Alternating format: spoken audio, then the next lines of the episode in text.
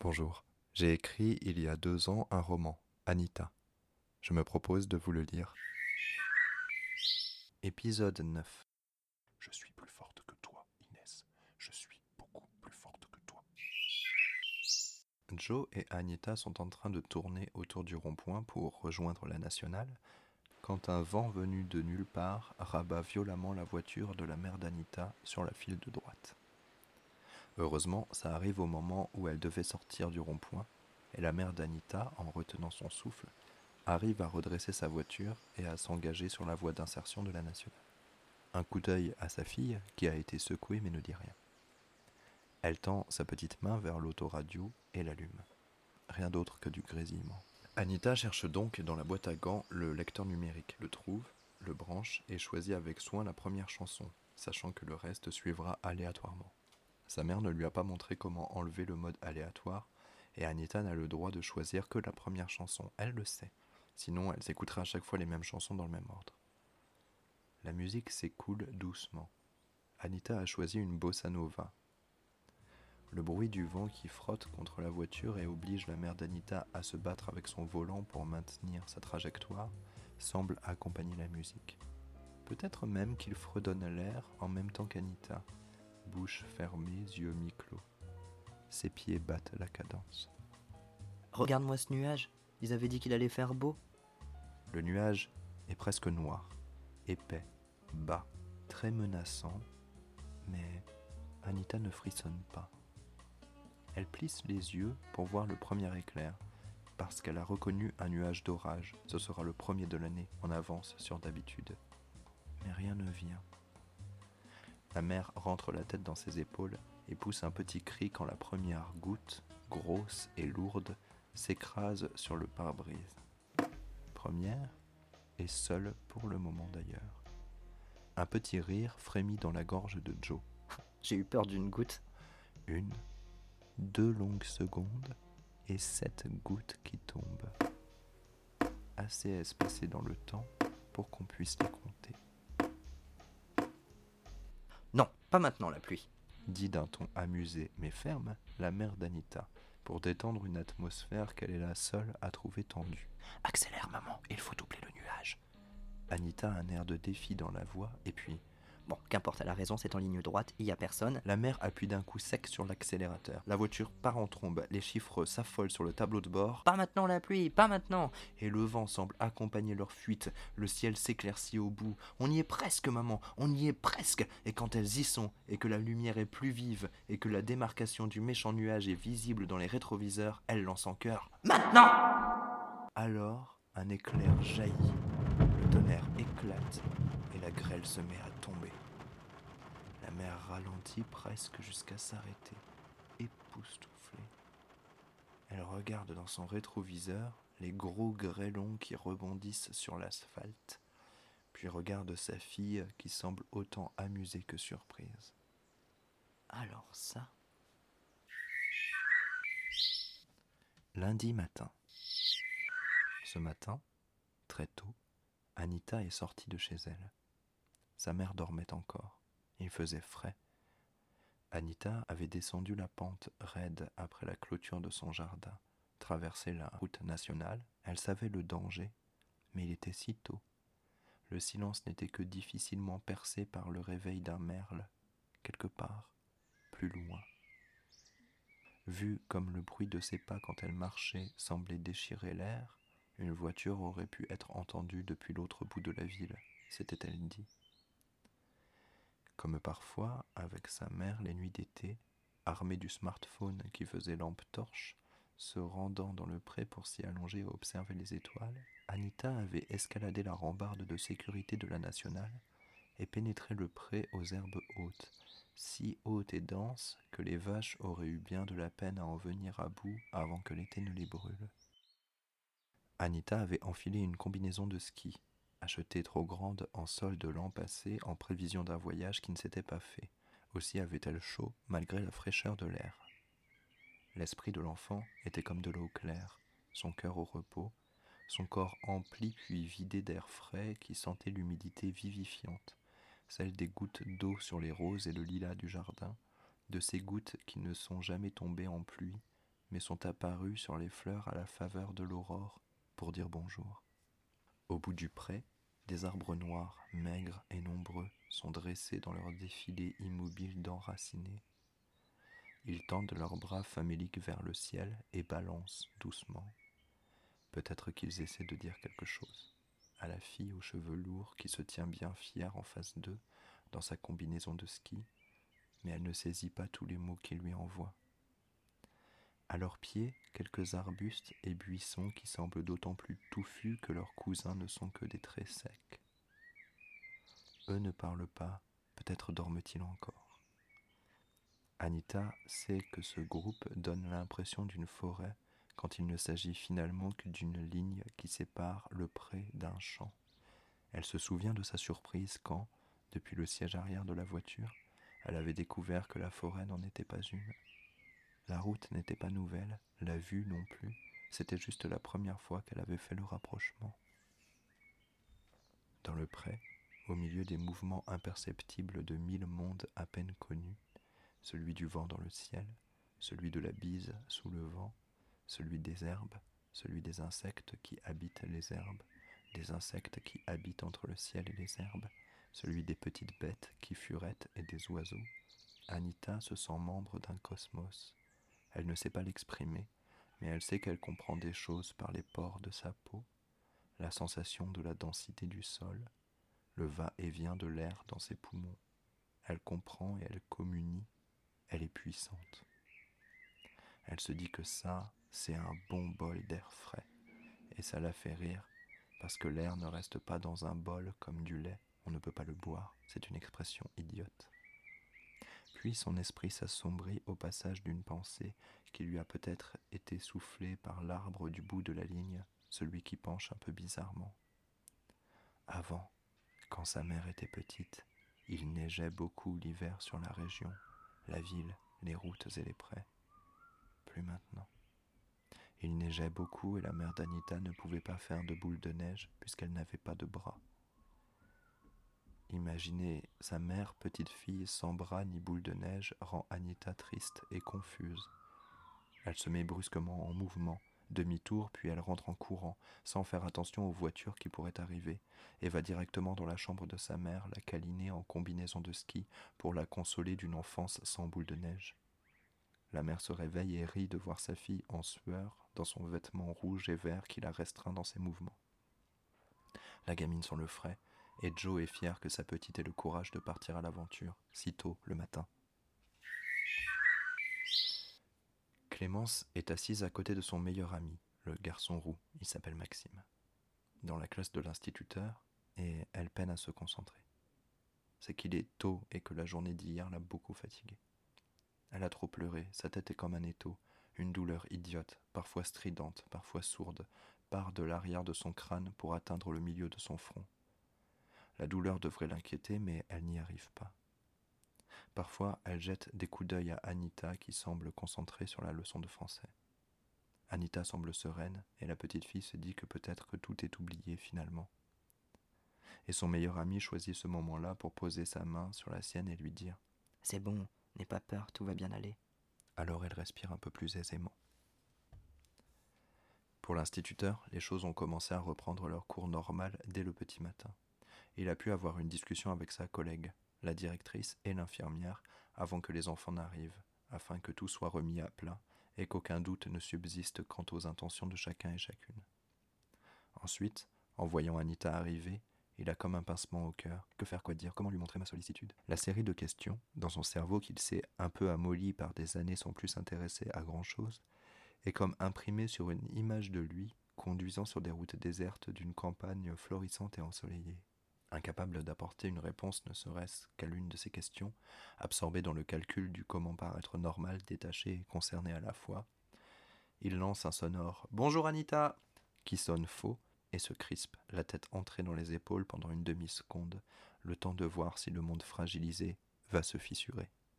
Comme rien ne se passe, Jean opte pour la certitude que finalement tout ira bien jusqu'aux vacances, et laisse dans un coin reculé de sa conscience geindre la voix qui tente de l'alarmer. Il regrette évidemment d'avoir giflé Maxime, et profite d'un moment de flottement entre deux leçons pour demander à Maxime de se lever et s'excuser auprès de lui devant toute la classe.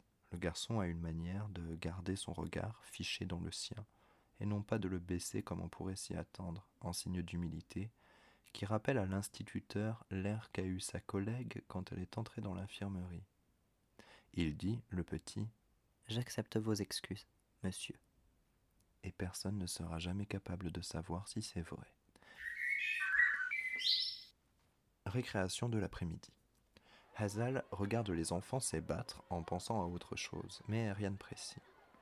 Elle se force à rester dans cet espace flou, divagante, parce que si jamais elle s'accroche à une pensée, une interrogation dans laquelle l'aurait mise un de ses cours, ou un des livres qu'elle lit en ce moment, elle se retrouvera absorbée et incapable de réagir à temps si quelque chose, quoi que ce soit, se passe.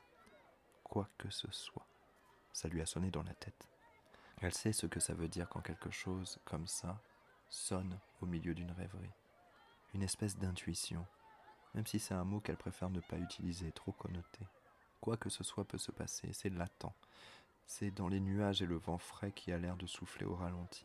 C'est dans les cris trop aigus qui ont quelque chose de mécanique. C'est dans l'arrière-goût de sang que lui a laissé le carré de chocolat qu'elle s'est accordé tout à l'heure. Arrière-goût de sang frais qui tapisse le fond de son palais. C'est le nez qui gratte parce que quelqu'un pense à toi. Anita, bien qu'elle cherche à se rassurer et se convaincre que tout est revenu à sa place, est aux aguets depuis ce matin. Certainement que ça ne se voit pas. Il faudrait être capable de la regarder plus de quelques secondes pour le remarquer. Indiffère-t-elle vraiment ou dégage-t-elle autre chose? Peut-être c'est ce qu'Anita a dans la tête depuis hier, depuis sa mère, depuis l'orage. Peut-être que les autres ont peur d'elle et que ce qu'elle prenait pour de l'indifférence et tentait de cultiver comme tel par un silence acharné et une fuite constante du regard, c'est de la crainte. Peut-être que son comportement ne fait qu'ajouter à la crainte et qu'il faudrait la dissiper, faire s'évanouir les malentendus, parce qu'une chose doit bien être claire pour tout le monde, Anita ne veut de mal à personne, même pas aux araignées qui la terrorisent. Anita lève les yeux du sol, qu'elle fixe depuis tout à l'heure, et bien entendu, elle croise ceux de la Turque qui a un prénom étrange et lui fait un sourire discret. Ça a l'air d'être un top départ, en tout cas elle le prend comme ça. Elle se lève du banc sur lequel elle est souvent assise, balaie la cour des yeux, sachant très bien qui elle veut voir, qu'elle ne tarde pas à rencontrer du regard, Inès, avec sa tresse sur le côté, qui est avec sa copine de chevelure, copine qui lui donne un petit coup de coude parce qu'elle a remarqué qu'Anita les observait. Inès et Zélie regardent Anita. Anita esquisse un sourire du même type que celui de la Turque il y a un instant, un sourire qui dit Ne t'inquiète pas, tout va bien se passer, et commence à avancer d'un pas qu'elle espère assurer. La fille aînée de la conseillère municipale se fige et regarde Anita avancer vers elle sans savoir quoi faire, si ce n'est réfréner l'envie brutale qui s'est fichée dans le creux de ses genoux de partir en courant. Son cœur bat plus fort, pompant à la fois sa crainte, son envie d'en découdre et de faire payer à cette fille de sorcière la déconvenue et l'effroi de la veille, et son besoin de montrer au reste du monde, c'est-à-dire la cour de récréation, qu'elle n'est pas impressionnable. Clémence observe le manège depuis la marelle à laquelle elle joue avec Maxime et une autre amie et reste plantée par l'indécision au chiffre 3. Perdu, perdu, c'est mon tour. Maxime a comme un trou dans le ventre en voyant sa meilleure amie plantée là, comme une imbécile, sur le chiffre 3. Il voudrait la pousser ou lui donner une claque, ne serait-ce que pour la réveiller et qu'elle arrête de l'inquiéter comme ça. Maxime n'en peut plus de s'inquiéter pour Clémence, de s'inquiéter pour ses sœurs, de s'inquiéter pour ses parents et sa grand-mère pour le secret de leur relation, et de sourire toujours pour être bien sûr que personne ne sache qu'il s'inquiète, parce que si les autres s'inquiètent du fait qu'il s'inquiète, comment est-ce que tout ça va finir? D'où elle est, Clémence voit le visage de sa grande sœur, tout et froncé, comme quand leur père ou leur mère arrive vers elle d'un air menaçant. Mais elle ne voit pas le visage gentiment souriant d'Anita. Elle s'imagine des choses, forcément. Qu'Anita a la bouche pincée, les yeux méchants, qu'elle est prête à faire du mal à Inès. Alors un élan la prend qu'elle ne comprend pas, et elle se met à courir à toutes jambes, droit sur la fille qui semble menacer sa sœur. En courant, elle sent dans sa tête la douleur comme exploser, mais elle ne s'arrête pas pour autant. Ça va très vite. Hazal n'a pas le temps de comprendre ce qui se passe, que ça s'est déjà passé. La petite dernière de la conseillère municipale a bousculé la fille de la dame aux prothèses, lui est rentrée dedans de tout son poids, si bien que les deux enfants sont à terre et que la petite hurle en se tenant la tête à deux mains Tu touches pas à ma sœur, tu touches pas à ma sœur sorcière Cette fois-ci, Anita se relève vite et voit la turque débouler. Elle regarde sa camarade de classe par terre avec un mélange d'incompréhension et d'effroi et tente de sourire pour désamorcer la situation. À travers ses larmes de rage, Clémence voit la Turque arriver et rentre instinctivement la tête dans les épaules. Elle voit aussi qu'Anita sourit, sûrement que ça veut dire qu'elle n'attendait que ça pour devenir vraiment méchante. La petite fille tremble et sa tête lui semble devoir exploser. Azal hurle. Mais qu'est-ce qui se passe encore? Clémence répond. Anita voulait faire du mal à ma sœur. Anita objecte. C'est pas vrai Clémence crie. Anita est une sorcière, elle me fait mal à la tête. Anita, dont les yeux s'embuent, nie. Non, je fais rien. Anita n'est pas une sorcière. Tu as dû te faire mal en la poussant, fais voir. La petite refuse d'obtempérer. Anita dit Peut-être que c'est vrai que je suis une sorcière parce qu'hier, maman et moi, on a réussi à retenir l'orage. Clémence ouvre grand ses yeux. Les enfants qui se sont rassemblés ouvrent grand les leurs aussi. Azal. Dis pas n'importe quoi, Anita. Anita s'énerve parce qu'il n'y a rien d'autre à faire. Mais tout le monde dit que ma mère est une sorcière, alors je lui ai demandé, elle m'a dit que c'en était une, alors moi aussi. L'aînée de la conseillère intervient, trop contente pour être inquiète pour sa sœur qui se frappe la tête avec les mains. Bah, je vous l'avais dit, hein, je vous l'avais dit. Anita se tourne vers elle. Mais je veux de mal à personne et hurle en voyant que Clémence est allongée sur le bitume, évanouie, et qu'elle a des taches rouges sur le visage.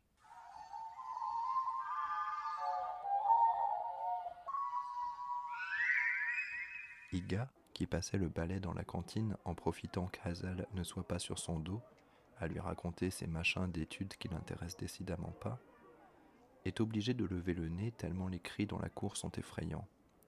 Lever le nez lui demande un effort, qu'elle fait à contre-coeur. Se déplacer jusqu'à la cour, après avoir décidé d'où poser son balai parce qu'il n'était pas question de se le trimballer jusqu'à la cour, lui a demandé encore plus d'efforts qu'elle avait d'autant moins envie de faire. Iga est horriblement fainéante. Elle le sait bien. Elle aime plus que tout être assise sur un siège confortable et vaquer à ses pensées. Elle pense à des chevaux, souvent des chevaux sauvages qui s'ébattent dans une grande prairie tout aussi sauvage. Ils sont beaux et la lumière est douce. Iga a eu la polio quand elle était petite. Ça lui a laissé des séquelles physiques, mais ce n'est pas de là que vient sa lassitude perpétuelle. Elle est un cas unique dans sa famille. Son cousin, par exemple, Thaddeus, est le maire de la ville. On ne devient pas maire d'une ville, même petite, en étant fainéant. Les parents d'Iga sont vieux, dans une maison de retraite, maintenant, un peu éloignés, un établissement médicalisé parce que les deux souffrent de sénilité. Iga va les voir quelques fois par mois quand Thaddeus a le temps de l'y conduire. Sinon, elle prend le bus. Les parents de Thaddeus sont morts. Thaddeus est riche et c'est lui qui paye pour la télévision dans la chambre de son oncle et sa tante. Et il offre beaucoup de choses à Iga parce que Thaddeus est un chic type qui a le sens de la famille. Iga est sortie dans la cour. Elle regrette. L'agitation est intense, elle comprend mal ce qu'elle voit. Beaucoup d'enfants pleurent. L'instituteur et l'institutrice sont autour d'une petite fille qui est allongée par terre. Hazal est là aussi, à essayer de faire quelque chose, à essayer de se faire remarquer. Oui, elle veut juste que la directrice la voie pour se faire mousser. Iga tourne la tête lentement vers la gauche et voit la directrice, justement, qui est comme bloquée dans un coin de la cour, regarde les choses se passer avec de grands yeux effrayés. Iga ne s'y trompe pas, si la directrice ne bouge pas non plus, ce n'est pas par lassitude, c'est par panique. Dans ces moments-là, Iga reconnaît sa chance d'être assez détachée du monde pour ne jamais connaître l'emprise de la panique qu'elle imagine aussi terrible qu'un cheval qui vous piétine. On essaie de ranimer l'enfant, rien n'y fait. On appelle une ambulance et on prévient les parents. Clémence est amenée à l'hôpital de la grande ville la plus proche. Anita, dans le bureau de la directrice. Qu'est-ce que tu as fait à ta camarade? Rien, je n'ai rien fait, c'est elle qui m'a bousculé. Et pourquoi elle t'a bousculé? Je sais pas, je voulais aller voir sa sœur pour. Pourquoi? pour faire la paix. Pourquoi tu voulais faire ça, Anita? Pour pas qu'ils aient peur de moi. Qui? Les autres enfants. Bah c'est raté. Enfin, Anita, qu'est-ce qui t'a pris d'aller vers elle? Quoi? Mais Anita, tu vas jamais vers les autres. Pourquoi est-ce qu'aujourd'hui, après tout ce qui s'est passé, tu vas vers elle? On dirait que tu cherches les ennuis. Mais non, madame, je vous ai dit, je voulais. Ouais, c'est ça. Faire la paix. En tout cas, ta petite camarade ne va pas bien du tout. Voilà où on en est. Je suis désolé. T'as pas à être désolé si tu n'as rien fait. Anita baisse la tête. Elle avait réussi à regarder la directrice dans les yeux jusque-là, ce qui avait eu l'air de la déstabiliser. Bon, je parlerai à ta mère à la sortie des classes. La jeune fille sort du bureau. Valérie a réussi à garder son calme. Une ambulance est venue chercher la petite Clémence. Valérie a un horrible pressentiment. Les choses tournent mal. Elle entend la voix de son ex-mari dans sa tête. Il lui dit que les choses tournent mal. C'est ainsi qu'il avait commencé son petit discours, un soir d'hiver, pour lui annoncer son envie de divorcer. Il avait rencontré une autre femme, mais ce n'était pas ce qu'il avait décidé d'utiliser comme amorce. Il avait voulu noyer le poisson, alors il avait dit Les choses tournent mal. Entre nous deux, je veux dire, et depuis longtemps, il faut que ça s'arrête, on se fait du mal. Valérie n'aime pas l'idée que les choses tournent. Il va falloir qu'elle ait une discussion avec la femme aux prothèses. Il va falloir clarifie la situation, peut-être lui suggérer de changer Anita d'établissement, si effectivement les choses tournent mal pour Clémence. Elle sent un sanglot, petit mais tenace, qui se forme dans sa poitrine. Une boule d'angoisse et de tristesse. Elle ne doit pas la nourrir, pas plus qu'elle ne doit l'ignorer. Elle voudrait serrer sa fille contre elle et se rappeler qu'elle ne la verra pas avant mercredi lui serre un peu plus le cœur. Elle fait pivoter sa chaise et regarde par la fenêtre, qui donne sur le barrage récent et la maigre rivière qui en découle, et la conduit mentalement jusqu'à sa jolie maison. Le ciel est envahi de nuages qui semblent se déplacer et s'agréger avec une rapidité surprenante. Tout s'obscurcit, plus rapidement encore qu'hier matin quand l'orage a surpris toute la ville. Quelque chose se prépare, et Valérie déteste cette idée.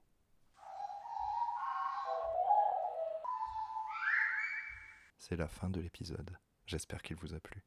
Je vous retrouve demain et en attendant, prenez soin de vous et des autres.